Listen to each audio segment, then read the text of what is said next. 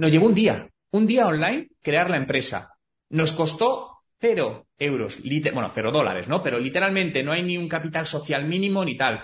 Allí no hay autónomos, es decir, tú allí no pagas por, por, por trabajar o por intentar facturar todos los meses. Y luego, además, recuerdo que los 30.000 primeros dólares al año estaban exentos de impuestos. Ahora mismo estaré metido en unos cinco proyectos aproximadamente, pero sí es cierto que años atrás llegué a estar metido en 10, 12 proyectos. ¿Qué cosas crees tú que son las más importantes, las que tenemos que poner foco para que una estrategia de marketing digital haga que nuestros negocios crezcan?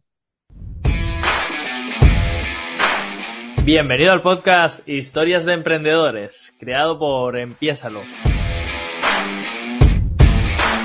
Cada semana te traigo la historia de un emprendedor para que te sirva como inspiración para empezar.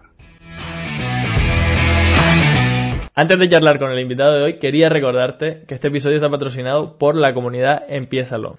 Ya sabes que pienso que el mayor activo de los negocios son las personas y tienes una oportunidad tremenda aquí para conectar con gente que día a día busca romper con sus bloqueos, que día a día busca ser su mejor versión.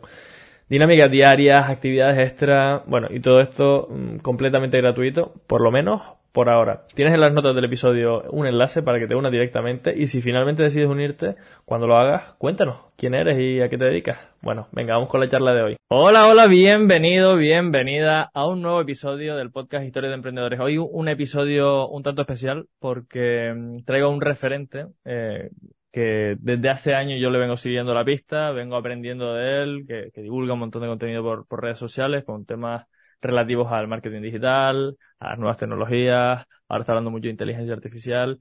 Y bueno, eh, un tipo que, que, que, yo traigo aquí a Historia de Emprendedores. Yo soy Javi, Javi Bordón, perdona que no me, no me había presentado.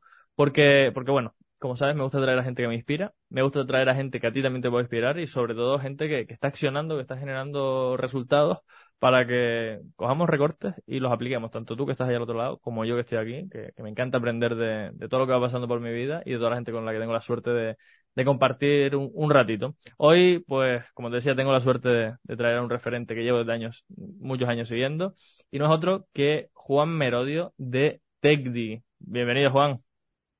Hola, Javi, ¿qué tal? Un placer. El placer es mío, como te decía, eh, uno de tus fans, uno de tus miles de, de fans, y nada, que te traigo aquí para chuparte un poco la sangre y ver qué tienes que, que aportarnos, ver toda la inspiración que nos aportas con, con, tu historia. Y para empezar, yo ya te puse algunas etiquetas que, que antes te preguntaba, oye, ¿cómo te presento? Marketing digital, nuevas tecnologías, pero bueno, tú te conoces mejor que yo. ¿Quién es Juan Merodio? Bueno, fíjate, si me tengo que definir de alguna manera un poco más filosófica, yo me considero un emprendedor en la vida, ¿no? Porque al final emprender es una manera de vivir, es una filosofía de vida, no solo es, es montar negocios, pero sí es cierto que al final eh, mi historia se remonta hace algo más de 20 años cuando empecé a emprender en Internet, cuando Internet pues literalmente estaba comenzando, ¿no? Donde al final el marketing digital era muy sencillo y básicamente lo que he hecho a lo largo de todos estos años es aprender y seguir aprendiendo, eh, montar negocios, unos han funcionado, otros no han funcionado, ayudar a empresarios, ayudar a empresas y sobre todo divulgar, porque al final me considero un divulgador porque lo que hago es aprender mucho, estudiar mucho y compartirlo en mis redes sociales a través de contenidos, del podcast, de entrevistas geniales eh, como me permites hacer aquí y que al final llega más gente, ¿no? Y la gente pueda aprovechar la potencia que tiene Internet para conseguir lo que quiera, desde crearse su propio autoempleo, montar un negocio, mejorar profesionalmente o, crecer personalmente, cada uno lo que busque. Me parece brutal porque yo creo que estamos muy alineados en esa visión del mundo como emprendedores, ¿no? Yo considero que hay distintos tipos de personas, se nos puede clasificar de distintas maneras. Una de ellas es como emprendedores o, simplemente gente que, que, va por la vida sin, como pollo sin cabeza. Para mí los emprendedores somos gente que nos dedicamos a solucionar problemas, que estamos continuamente ahí inquietos, eh, buscando soluciones. Esto puede ser montando un negocio dentro de una corporación, puede ser eh, simplemente creando una familia, desarrollando un proyecto, el que sea, pero que solucione el problema a alguien. Y por lo que tú cuentas también un poco comparte esa filosofía, no tanto solo de montar negocios como emprendedor, sino también en, tu, en tu día a día de estar constantemente investigando ¿no? y aprendiendo cosas nuevas. ¿O tú consigues el concepto de emprendedor con algún otro matiz? Es que creo que hay muchos, muchos tipos de emprendedores. Es decir, ya en la vida creo que no hay nada que puedas decir. Un emprendedor tiene que ser así o así o así.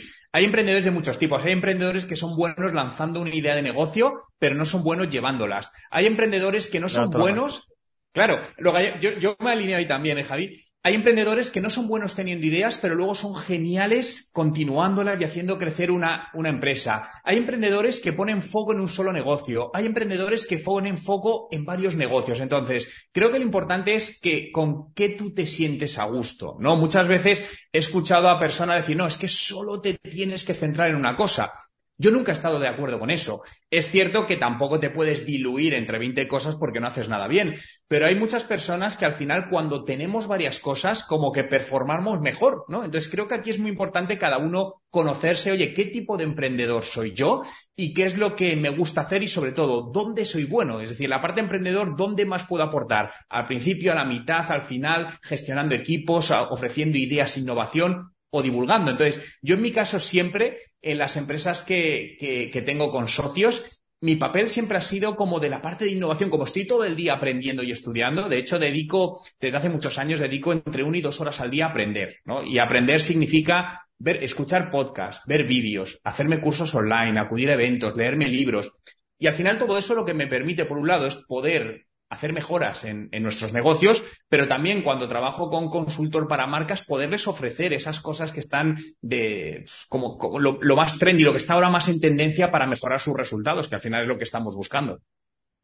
Me parece brutal esto que compartes. Y, fíjate, yo te decía antes que contigo con, y con, Luis Ramos, con algunos otros invitados así que, llevo desde mis inicios, cuando yo eh, descubrí lo que era emprender lo que era montar negocio y empecé a buscar por internet, oye, marketing digital, negocios, tal, tal, tal de, los que me informaba de, los, de las fuentes que yo bebía agua desde el principio, me, ponía un poco nervioso y, bueno, tú eres una de esas fuentes, con lo cual estoy, estoy un poquito nervioso.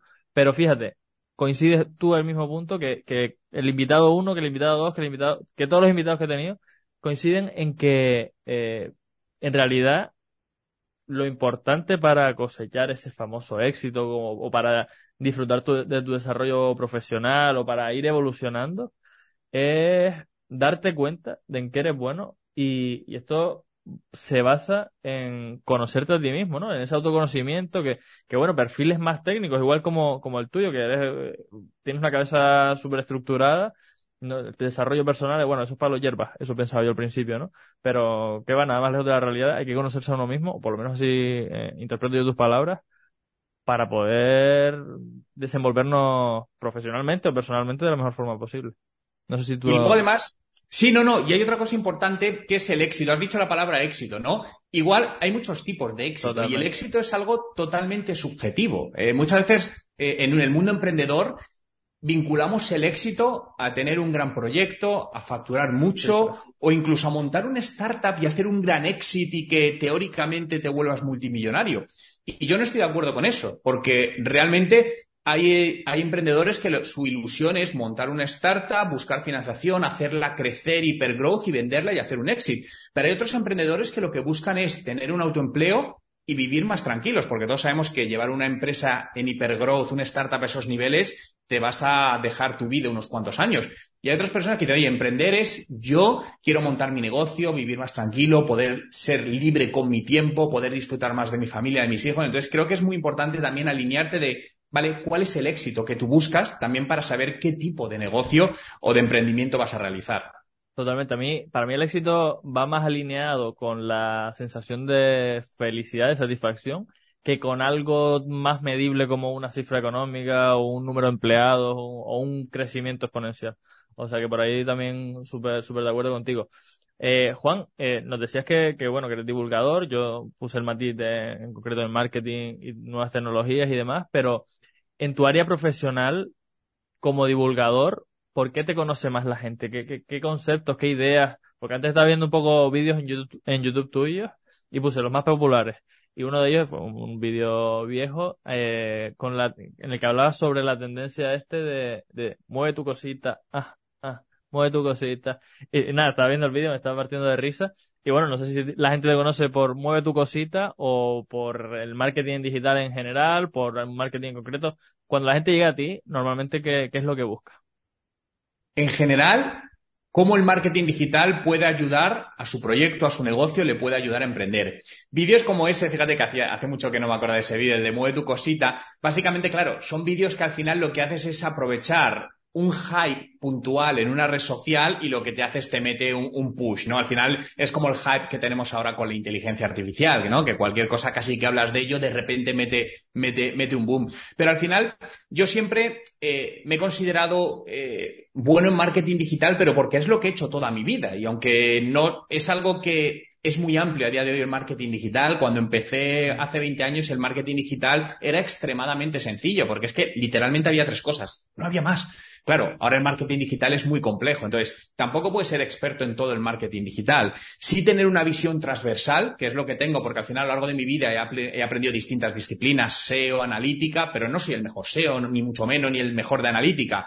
Especialmente en el marketing digital, eh, me buscan más por la parte estratégica de, oye, ¿cómo puedo hacer la estrategia para realmente poner mi marca de aquí a aquí utilizando los canales digitales? Y luego hay gente muy buena de la cual me rodeo, pues que es un tío muy bueno en SEO, un tío muy bueno en publicidad, en performance, otro muy bueno en analítica. Y al final la clave es eso, es rodearte de, ese equipo. Y claro, todo va evolucionando. Y claro, últimamente hablo más de inteligencia artificial porque es una evolución, es una parte que, que también toca el marketing digital. O el tema Web3 que también me comentabas antes, porque yo llevo metido en el mundo blockchain desde hace más de siete años. Lo que pasa que no es mi principal, eh, digamos, no es mi principal core de negocio, aunque sí estoy metido en ello, y eso también está impactando en el marketing digital y en los negocios. Entonces también divulgo contenido sobre ello. Y antes hablabas de que tienes varias empresas con socios, eh, aparte tienes tu marca personal. Actualmente, ¿cuántos proyectos tienes en marcha? ¿En qué consiste tu cartera de, de, productos, de servicios, de negocios? Eh, porque también nos decías, hay gente que necesita foco en una cosa solo, no sé, y después hay otra gente que yo me veo ahí reflejado también, que, que tenemos que desarrollar ideas y bueno, y tenemos que tener varias a la vez para que unas nos sirvan de input para desarrollar las otras y en tu caso, ¿cuántos proyectos tienes ahora? ¿Cómo, cómo está tu, tu área profesional en ese ámbito? Mira, yo al final tengo un foco desenfocado, es decir, porque realmente al final toco muchas cosas, pero eso no significa que no tenga, que no tenga el foco. Ahora mismo estaré metido en unos cinco proyectos aproximadamente, pero sí es cierto que años atrás llegué a estar metido en 10, 12 proyectos y, tengo que reconocer que era una auténtica locura. Ahí me pasé un poco de, de frenada. Pero claro, cuando dices en cinco proyectos, no es que tú estés al 100% en cada proyecto. Es decir, realmente al final, yo por ejemplo estoy muy vinculado al mundo inmobiliario desde hace más de 20 años. Entonces, tengo proyectos inmobiliarios donde tengo socios que llevan el día a día y yo aporto otra parte, pero que no me requiere estar en el, en el día a día. Si te tengo que decir en qué proyectos estoy en el día a día, uno obviamente es en mi marca personal, porque eso es algo que no se puede delegar, aunque tenga equipo que me ayuda en ciertas tareas. Y luego la parte de TECDI, del Instituto de, Marketing Digital de los Negocios que monté hace tres años, y eso también trabajo con un equipo, pero ese proyecto sí lo estoy liderando yo. Entonces, 100% puesto estoy en esos dos proyectos y luego pues te salen proyectos satélites con marcas, ¿no? Pues al final cuando trabajo con consultor de alguna empresa, pues claro, también dedico unas horas al día a trabajar con esa empresa. Pero siempre intento es eso, al final estar enfocado en no más de cinco proyectos para que el tiempo te pueda dar de sí sin tener que trabajar 16 horas como hacía años atrás. Y eso fue una de las cosas que aprendí, es decir, que no quería seguir trabajando 16 horas al día. Creo que ese, ese éxito que hablábamos, esa felicidad, también es contextual. A los 20 buscas una cosa, a los 30 otra, a los 40 otra. Entonces hay que ir adaptando también esa parte. ¿Actualmente tú estás en los 40? 43, sí, sí, sí. Y esa evolución, claro, mi primer emprendimiento oficial, dicho de alguna manera, fue con, con 24 años. Entonces, realmente sí he visto que a los 24 buscaba una cosa, a las 30 otra y a los 40 buscaba otra, ¿no? Y, y, a los 50 supongo que buscaré otra. Y esto es sano, ¿no? Al final tenemos que estar evolucionando y tienes que adaptarte, es normal. Me parece flipante porque, bueno, entre otras cosas, yo trato de rodearme de gente con más experiencia que yo, te lo decía antes, por eso te, por eso te traigo aquí al podcast porque es que básicamente podría ser mi padre. Mi padre tiene 45 años, o sea que más o menos de la misma quinta. Sin desmotivarte, yo ya me estoy quedando calvo, pero sin desmotivarte mucho. Son más o menos de la misma quinta. Y, y aún así, bueno, él es funcionario, hace sus inversiones inmobiliarias también, pero es funcionario, profesor. Y mm, yo te quería preguntar por esto, porque nos dices que desde los 24 años lanzaste tu primer, tu primer proyecto más formal. 20 años han pasado y ¿Qué ha ocurrido en todo ese transcurso? No me cuentes todos los pelos y señales, pero no sé, ¿desde, dónde vienes hasta estar ahora con cinco proyectos, como director de, de trabajando en tu marca personal ya súper posicionada? Eh, ¿Cuál ha sido tu, recorrido? Bueno, realmente yo siempre he sido un estudiante mediocre y un mal empleado. Y desde pequeño siempre tenía claro que quería emprender. Lo que pasa que no sabía qué. Yo, yo estudié, yo me metí a la universidad con 18 años a estudiar ingeniería de telecomunicaciones, pero la dejé al año 4. Eh, esto justamente la dejé en el año 2000, 2002 y, y literalmente la dejé con, pues imagínate el, el, susto, el disgusto que les di a mis padres, porque en aquel, es cierto que estos 20 años, este cambio, un cambio grande que ha habido es que si tú ahora dejas la universidad no está tan mal visto, porque tienes opciones. Hace 20 años dejar la universidad eras potencialmente un desgraciado. Es decir, entonces claro, la gente decía, ¿qué vas a hacer con tu vida, etcétera? Y yo literalmente la dejé sin saber qué hacer, porque no tenía ningún plan B y me puse a trabajar, ¿no? Y mientras tanto digo, algún día aprenderé algo y montaré un proyecto, ¿no? Y fue poquito después cuando, cuando monté. Y me dediqué a montar proyectos a lo largo de todos estos años, a seguir aprendiendo. Unos me funcionaron, otros no me funcionaron. He tenido la suerte de poder vivir en distintos países. Estuve dos años viviendo en, en Bogotá, en Colombia, que me fui allí a montar un, un negocio con unos socios.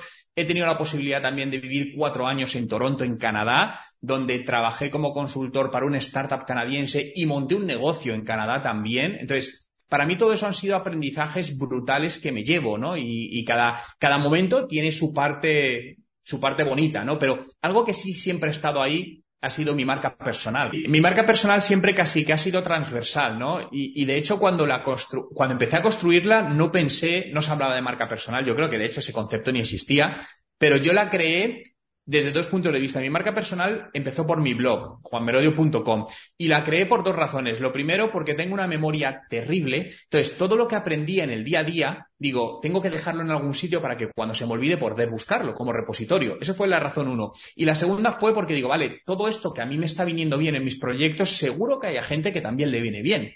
Y por eso lo compartía. Y ahí empecé a trabajar, pero sin estrategia ni nada. Oye, voy a compartir el contenido. Y poco a poco, después, de manera orgánica, mi marca personal empezó a generar negocio de manera automática y fue donde me planteé, oye, ¿y si esto me lo trabajo como un negocio y lo monto tal, creo una estrategia, busco equipo? Y ese fue el cambio y desde entonces, pues bueno, mi marca personal diría que es como el núcleo de mis negocios. ¿En qué momento fue ese cambio de rumbo con respecto a, oye, voy a ponerle más foco a mi marca personal? Pues esto, espérate, déjame pensar. ¿Qué está? Pues debió ser por el año 2009 por ahí, sí, en el año 2009, porque al final mi marca personal me ha traído oportunidades, pero todo, yo se lo debo todo absolutamente a mi marca personal. Me ha permitido viajar por el mundo para dar conferencias, me ha permitido escribir libros, me ha permitido que me admitan de socio en empresas y todo es gracias a la marca personal. A mí cuando alguien me pregunta, oye, ¿la marca personal es, es importante? Para mí no es que es importante, es que es clave es clave en la vida de cualquier profesional hoy y sobre todo si eres empresario o emprendedor. Es que no hay ninguna duda. Otra cosa es cómo la tomes. A lo mejor no te la tomas como un negocio en sí, pero sí como una herramienta que te ayuda a potenciar tu negocio, pero es clave a día de hoy. Totalmente, totalmente. Y mm, Juan, dices que, has estado montando proyectos en distintos sitios, en Bogotá, en Toronto, aquí en España. Eh, ¿Cuál ha sido tu experiencia con respecto a este tema? Porque aquí en España se habla mucho de que emprender es una mierda, de que el gobierno nos pone muchas trabas, de que se cobran muchos impuestos. Eh, en cierto modo es verdad, pero no sé cómo está la situación en otros países. ¿Cómo, cómo lo viviste tú habiendo montado negocios en, otros en otras partes del mundo? Bueno, a ver, tengo distintas experiencias. Por ejemplo, en Colombia eh, emprendí hace ocho años, entonces, claro, la cosa ha cambiado de Colombia hace ocho años a como era hoy, pero en aquel momento allí nos resultó muy complicado, muy, muy complicado. Para que te hagas la idea, simplemente para abrir una cuenta de un banco, no nos la abría nadie, porque éramos extranjeros nuevos, ni, ni incluso depositando dinero nos la abrían. Teníamos la suerte que por tener buenos contactos conocíamos al vicepresidente de un banco y nos abrió las puertas, etcétera. Pero allí nos costó mucho, es decir, nos costó mucho abrir la empresa y, fue bien, lo que pasa que luego por distintos contextos, pues bueno, decidimos eh, abandonarla. El punto más positivo para mí fue en Canadá. Eso fue una maravilla. Es decir, eh, es cierto que en Canadá necesitas tener un socio canadiense para abrir una empresa, es decir, un extranjero no puede abrirla, pero bueno, yo con una persona que conocía de allí, que también se dedica al mundo del marketing, tuvimos la idea juntos y la, y la montamos. Nos llevó un día, un día online, crear la empresa. Nos costó cero euros, bueno, cero dólares, ¿no? Pero literalmente no hay ni un capital social mínimo ni tal. Allí no hay autónomos, es decir, tú allí no pagas por, por, por trabajar o por intentar facturar todos los meses. Y luego, además, recuerdo que los 30.000 primeros dólares al año estaban exentos de impuestos. Claro, yo cuando viví esa experiencia allí dije, ostras, es que qué maravilla, ¿no? Emprender aquí, es decir, hay facilidades. claro, el emprendimiento en España es bastante complicado. Todos los que emprenden y emprender desde la persona que es autónomo y se abre una panadería, un restaurante, sabe lo complicado que es. Y partimos de que todos los meses empiezas por menos 300 o menos 400, simplemente con esta cuota de, autónomos. Pero bueno, al final es el mercado en el que estamos, ¿no? Entonces, si quieres emprender en España, pues es lo que hay, literalmente. Suena mal, pero es lo que hay. Son las reglas del juego y hay que, hay que adaptarse a ellas. Pero qué, qué guapo eso, ¿no? De, de que como, como el que se registra en Facebook, ¿no? Que, oye, pues me voy a, o en Instagram, me voy a crear una cuenta aquí como, como autónomo y, venga, a intentar generar negocio. Ya pagaré si, si esto funciona. Me parece un planteamiento. Debería ser así. Es decir, no tiene sentido que tengas que pagar por trabajar, ¿no? Es decir, al final, creo que hay países que tienen una serie de... Y, y, en estos países, por ejemplo, como Canadá, tienen impuestos altos, ¿eh? Lo que pasa es que también tienes la percepción de que lo que pagas de impuestos tiene sentido, o sea, es, vale para algo, cosa que cada uno tendrá su opinión en España, ¿no? Pero, pero aquí muchas veces sentimos que lo que estás pagando, pues dices, oye, pues no, no va donde tiene que ir. Entonces eso te genera también una sensación un, un, poco mala. Pero bueno, al final creo que más que quejarnos es adaptarnos al contexto. Si yo quiero vivir en España, sé las reglas del juego y me adapto. Y si no, todos tenemos la libertad de poder ir a cualquier país, como muchos se van a Andorra, que me parece perfecto, gente se va a Estonia, que me parece perfecto, o te vas a Estados Unidos y tienes otras reglas del juego, también perfecto. Totalmente. Totalmente. Oye, Juan, eh, yo me imagino que a lo largo de estos 20 años, con tantos proyectos por delante, algunos que, como decía, funcionaban, otros que no, eh, habrá momentos en los que las cosas no hayan salido como tú esperas. Y por eso te quería preguntar que cuál ha sido la mayor cagada que tú recuerdes en tu vida profesional. Mira, hubo una bastante grande a nivel emocional y a nivel económico, porque también eh, ambas cosas son distintas, ¿no? Pero esto fue ya hace unos cuantos años donde me tiré, tenía un proyecto que me estaba dando de vivir y decidí montar un proyecto nuevo y me tiré 12 meses montando ese proyecto, desarrollando la plataforma, etcétera, con todo lo que ello lleva de inversión en tiempo e inversión en dinero. Y al mes 11 me di cuenta de que ese proyecto iba a ser un auténtico fracaso. Es decir, no había ninguna duda que eso no podía funcionar y lo tuve que paralizar. Y fue un error mío por no hacer una buena investigación de mercado y un buen plan de negocio. Entonces, al final perdí un año de trabajo, perdí dinero durante la marcha, pero bueno, me quedé con el aprendizaje, que al final, pues oye, siempre hay que buscar el lado positivo a las cosas, de que antes de lanzar algo tienes que hacer un muy buen plan de negocio. Y un buen plan de negocio no solo es el marketing, es eh, estudio de la competencia y el contexto y un estudio financiero, que esto es algo muy importante y que cuando hablo con emprendedores es lo primero que les digo. Digo, oye, ¿tienes hecho un plan financiero? ¿Sabes cuánto dinero puedes o necesitas tener para tener opciones de éxito? Porque muchas veces parece, sobre todo ahora, es muy fácil montar un negocio en Internet. Cualquier persona se abre una tienda en Shopify, tienes tres meses gratuitos y tienes un e-commerce funcionando en, en 60 minutos. Pero ahora es muy difícil hacer que un negocio funcione, porque hay tanta competencia, hay tanto ruido en Internet que hacerte visible es muy complicado, por muy buen producto que tengas. Entonces, a día de hoy muchas veces necesitas de cierta volumen o cierto, sí, cierta publicidad o ciertas acciones que tienen un coste para tener opciones de juego. Entonces, siempre eso, el aprendizaje que yo me llevé ahí es ser coherente con lo que quieres ser y no meterte donde no te puedes meter. Yo puedo tener un sueño de montar una empresa de cohetes y hacer competencia en los más, pero si soy realista, yo no tengo ni los conocimientos ni el capital para montar ese tipo de empresa. Y salvando las distancias es lo que muchas veces pasa, ¿no? Que nos ilusionamos y decimos, oye, sigue tu pasión, ya, pero la pasión también hay que asentarla en la realidad. ¿Cómo dirías tú que se puede hacer un buen plan financiero para que no nos ocurra eso que te pasa a ti?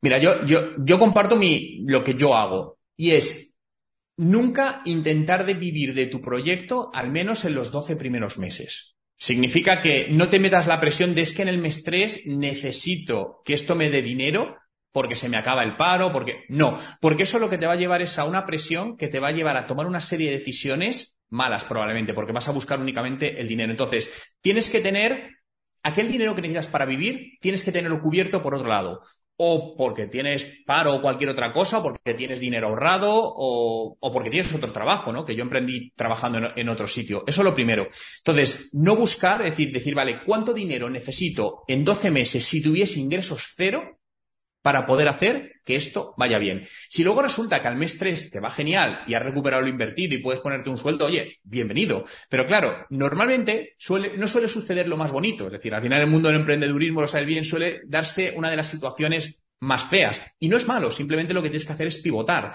Pero cuando tienes un problema económico, al final no tienes opción, al final te encuentras cerrado y puedes tener una muy buena idea, un muy buen producto, un muy buen servicio y se muere simplemente porque no tienes la capacidad económica. Búscala. Hay préstamos, hay crowdfunding, hay business angel, hay families full and friends, lo que quieras, pero a día de hoy tienes opciones de buscar financiación. Qué guay, qué guay. La verdad que me parece alucinante todo esto que estás compartiendo, Juan. Y quería meternos, meterme de lleno en una sección que, está muy relacionada con esto, ¿no? oye, vamos a hacer un plan financiero para, para empezar un negocio.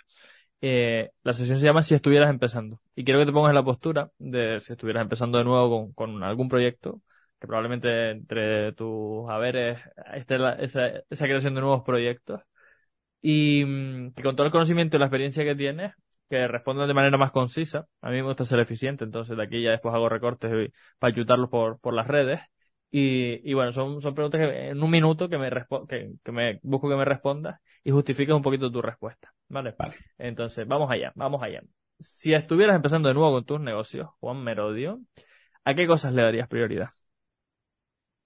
Hacer un buen análisis de mercado, de marketing y financiero. ¿Por qué? Porque es lo que te va a decir en el primer, en, los, en la primera semana si tu negocio tiene opciones de ganar dinero. Es decir, no hay buenas ideas o malas ideas, hay buenos o malos negocios. Y eso te ayudará a saber si ese es el camino o mejor para ahí, para no perder más tiempo o perder dinero. Y si estuvieras empezando de nuevo con tu negocio, ¿qué harías para captar los primeros clientes? Salir a la calle. Es decir, fíjate que ahora mismo, cuando todo es más digital, cuando todo nos rodea la inteligencia artificial y parece que lo humano va a desaparecer, creo que ahora es cuando hay que ser más humano que, nunca. Y cuesta, porque es más fácil desde el ordenador buscar clientes con un anuncio en Facebook. Saldría a la calle, me iría a visitar a ese posible cliente. Todo depende del tipo de cliente. Pero haría lo que poca gente está haciendo ahora. Qué guay. Tercera pregunta, Juan. Si estuvieras empezando de nuevo con tu negocio, ahora nos contabas que, saliéramos a la calle. También es verdad que eso muchas veces nos incomoda. Por eso te quiero hacer la siguiente pregunta. ¿Qué harías para superar el miedo a salir de la zona de confort? Enfrentarte al miedo. Es que no hay otra manera de superar el miedo. Enfrentarse a él. Te puedes leer todos los libros que quieras, ver todos los vídeos de coaching y motivacionales, pero realmente hasta que no te enfrentas a algo no lo superas. Yo tenía miedo a hablar en público. Era uno de mis mayores miedos. Y la única manera de superarlo fue ponerme delante de 300 personas y hablar. Lo pasé mal, sí, bueno, la segunda un poquito mejor, etcétera. Entonces, ¿qué hay que hacer para superar el miedo? Directamente terapia de choque, enfréntate a él. Probablemente esta respuesta a, la siguiente pregunta que te hago eh, esté relacionada con lo que veníamos hablando antes, ¿no? Pero yo te querría preguntar, si estuvieras empezando de nuevo con un negocio, ¿qué harías para reducir los riesgos? Para reducir los riesgos, lo que haría es crear un mínimo producto viable. Es decir, aquello que vaya a intentar vender, sea un producto o servicio, ¿cómo puedo hacerlo de la manera más barata para ver si, si el cliente me lo puede comprar? Y quitar toda la parte emocional, porque muchas veces decimos, mi producto es el mejor. Da lo mismo. La pregunta es, tu cliente está dispuesto a pagar ese precio por tu producto. Por lo tanto, cuanto antes lo lleves al mercado, antes sabrás si alguien te lo va a comprar. Cuanto menos dinero y menos tiempo dediques a ello, mucho mejor. Y por último, Juan, vas por ahora aprobado, ¿eh? va, respondiendo bien a, las preguntas. Quinta pregunta. Si estuvieras empezando de nuevo con tu negocio, ¿qué harías para ganar más dinero? Buscar el cómo retener mejor a cada cliente para subirle el ticket medio mediante venta cruzada. Muchas veces nos obcecamos en conseguir más y más clientes y nos olvidamos en retener a los clientes actuales. Y todos sabemos que retener un cliente es más barato que captar uno, uno nuevo. Por lo tanto, me centraría mucho más en menos clientes, pero más satisfechos y que me compren más. Qué guay, qué guay. La verdad que oro líquido todo esto que estás compartiendo, Juan. Y estamos llegando a, la segunda mitad de, la charlita que estamos teniendo y quería que nos metieras un poco en tu área de especialidad. Marketing digital, negocios con, relacionados con las tecnologías. Por eso te quería hacer una pregunta que ahora sí ya te puedes explayar, nos puedes dar una masterclass, lo que tú consideres, porque muchos personas como yo llegamos a ti buscando cómo funciona el marketing digital, cómo podemos adaptarlo a nuestro negocio. Antes te preguntaba precisamente cómo llega la gente a ti. Oye, pues porque quiere utilizar las herramientas digitales para que sus negocios crezcan. Por esto te, te pregunto, el marketing digital es súper amplio. ¿Qué cosas crees tú que son las más importantes, las que tenemos que poner foco para que una estrategia de marketing digital haga que nuestros negocios crezcan? A la alineación entre, entre, marketing y negocio. Es decir, al final un negocio va a tener unos objetivos de negocio. Bien, ¿cómo el marketing puede hacer que esos objetivos sucedan? Y pongo un ejemplo. Durante muchos años, ya por suerte cada vez menos, crece tu número de seguidores en redes sociales. Eso no tenía ningún tipo de alineación con, con el negocio. Entonces, yo creo que al final, en el marketing digital, algo clave es esa estrategia de, vale, ¿Cómo alineo todo eso? ¿Qué quiero conseguir? Y variará dependiendo el negocio. Hay marcas que en determinado momento lo que buscan es generar un conocimiento de marca. Por lo tanto, la estrategia va a ser de un tipo. Hay otras marcas que lo que buscan es que alguien se suscriba y pruebe su herramienta totalmente gratis, como está pasando ahora con muchas herramientas de inteligencia artificial, donde te dan planes gratuitos para probarla. Bien, ahí vas a tener ciertas acciones de, marketing. Pero creo, que es muy importante todo esto alinearlo con esta mentalidad de, growth, ¿no? El growth marketing, cada vez se, habla más, aunque no es un término nuevo, de cómo alineas ese, ese crecimiento, ¿no? Y cómo podemos llegar a medir el impacto en el negocio de cada acción. Publicar en redes sociales está genial, tener 20.000 seguidores está genial, tener 1.500 me gusta por publicación está genial, pero la siguiente pregunta que haría es, vale, ¿y eso cómo impacta en tu negocio? No, es que estás creando una comunidad, una comunidad donde en una red social que no te deja llegar a esa comunidad que tú has creado dentro de su red social. Por lo tanto, ahí no hay ningún alineamiento. Piensa cómo han jugado con las marcas las redes sociales desde que nacieron. Incluso las últimas en nacer, como puede ser TikTok, donde al principio que hacía te permitía llegar a mucha gente, rápidamente se viralizaban los vídeos, eso cada vez está pasando menos, porque ya se ha atomizado el mercado. Por lo que, al final, el marketing digital se debe basar en que tú tienes que controlar la estrategia, tiene que ser tuya. El núcleo, tu casa digital, tiene que ser tu web, tu tienda online, tu blog, pero tuyo. Una red social nunca es tuya. Te la pueden cerrar en cualquier momento. Es más, no tienes la opción de coger datos ni, poder llegar a, esos usuarios. Sí, pagando su, su publicidad. Por lo que siempre, si tú en el centro donde se produce la conversión de tu negocio, por eso ponía el ejemplo de una tienda online o una web, si es solicitar, no sé, una empresa de reformas que solicitan presupuestos, es tu web y el resto de acciones de marketing, míralas como satélites que te ayuden de muchas maneras a ir metiendo posibles clientes que vayan llegando a tu web y ahí buscar esa conversión. Qué brutal, qué brutal.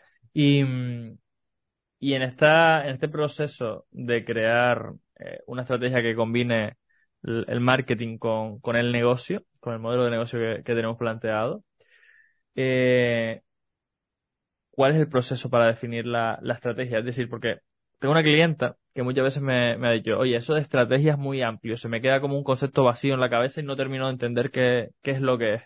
Tú nos estás hablando de conectar el marketing con, con el modelo de negocio.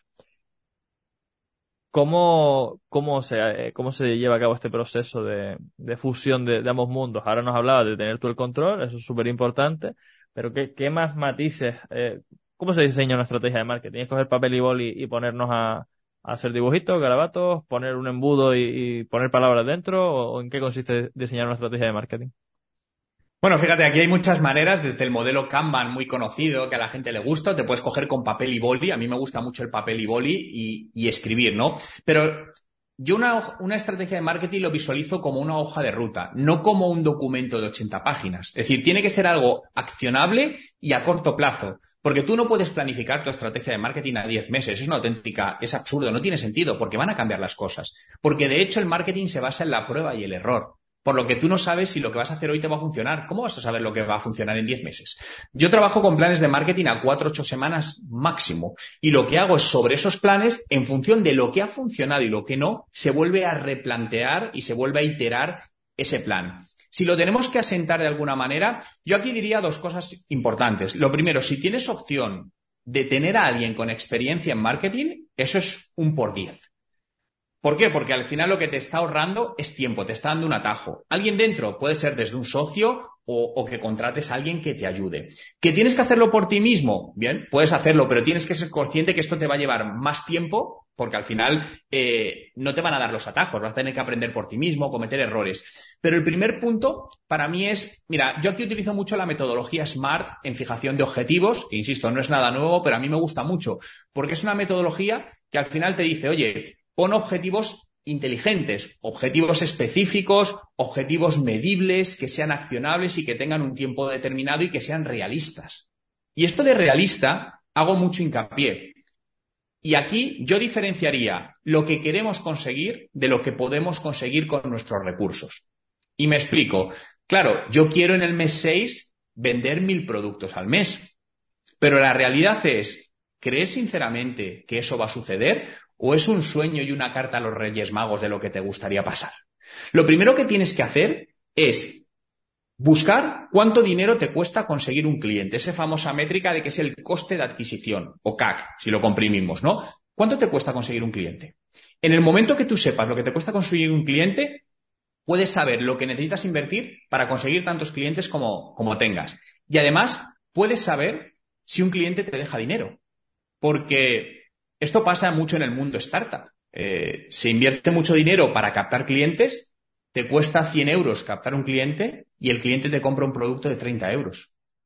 No hay negocio, tenemos un problema. Bien, ahí hay una mentalidad de hipercrecimiento que en un futuro, etcétera. Pero yo le estoy bajando a aquel, aquel emprendedor que eres tú solo y dices, oye, yo quiero ganar dinero, es el objetivo de mi negocio. Por lo tanto, lo primero tienes que empezar a hacer pruebas con acciones de marketing que te van a costar algo de dinero, no tengamos ninguna duda, y ver cuánto tienes que invertir para generar esa primera venta. Y luego trabajar por hacer que ese coste vaya bajando. Pero ese es el primer punto. Entonces, por eso esa definición de metodología SMART te ayuda a bajar todo a datos y no solamente a emociones de lo que quiero conseguir, que es muy bonito, pero al final un negocio debe sustentarse en datos.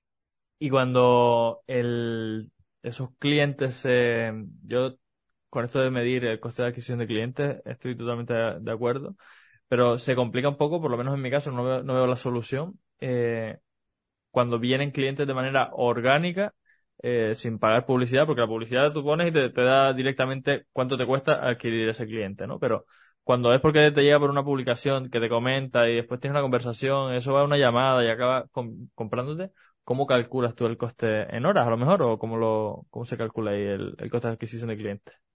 Una opción podría ser en horas. Mira, hay una, métrica que yo recomendaría hacer a todo el mundo. Eh, yo llevo años haciéndola, que es cuánto ganas por hora cada año.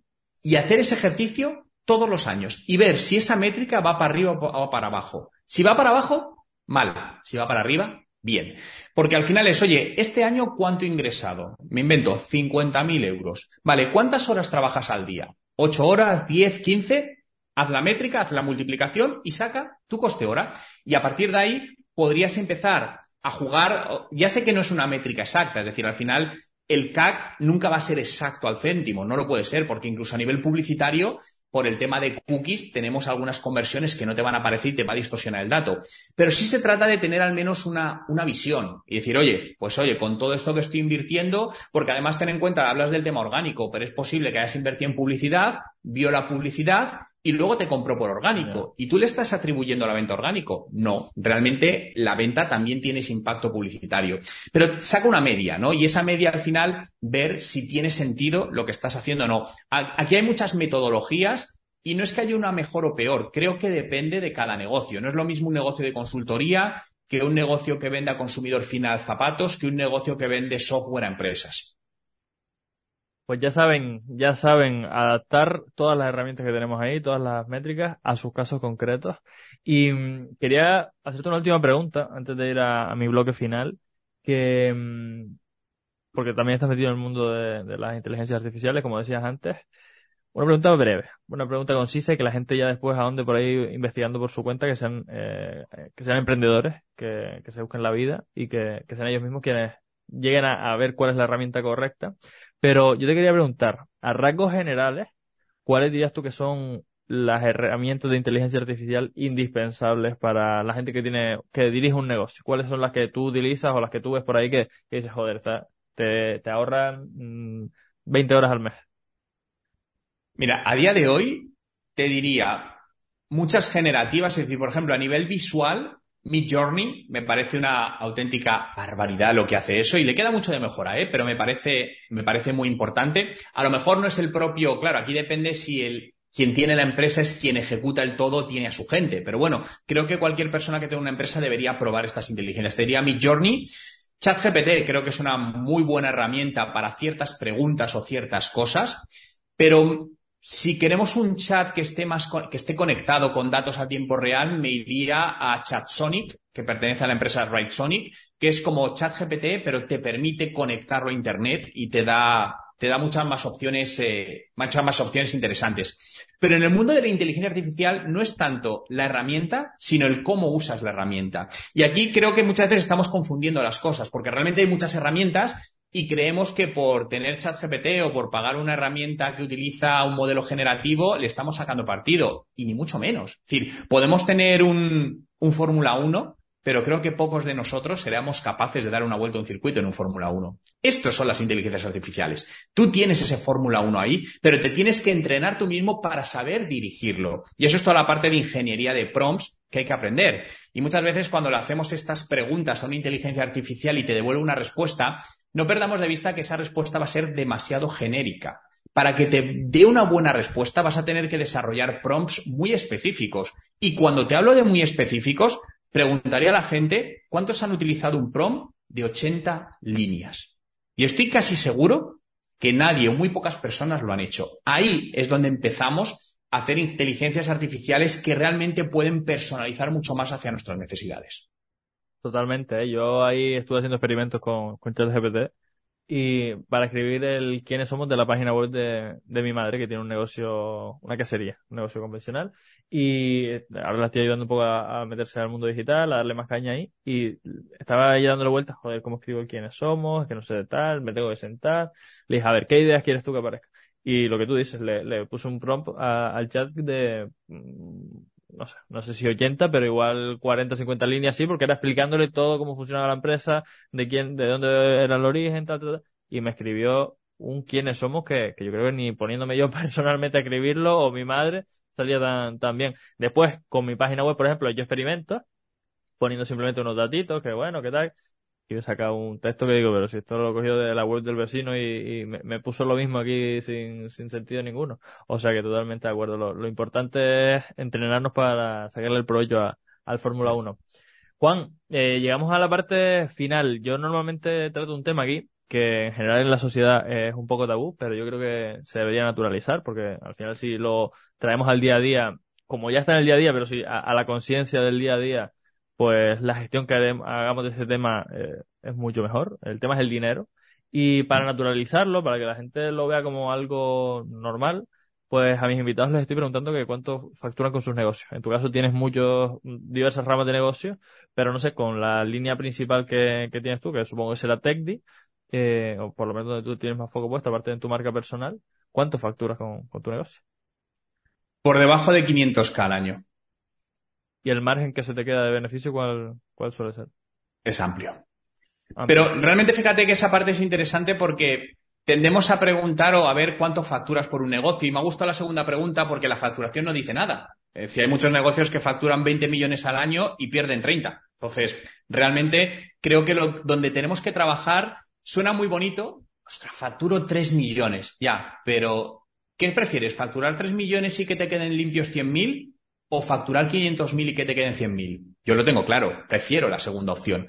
Por lo tanto, al final siempre me enfoco no en hacer negocios muy grandes en facturación, sino en maximizar eh, la rentabilidad de esa facturación.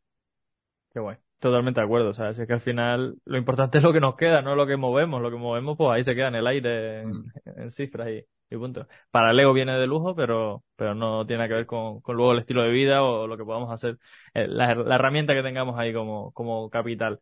Oye, ahora sí, final, te paso el testigo, te paso el micro, para que seas tú quien me haga una pregunta a mí algo que quieras saber sobre mí a nivel personal, algo que creas que yo humildemente te puedo aportar a ti, o algo que creas que, que, bueno, que yo le puedo aportar a la audiencia, a la gente que nos está escuchando.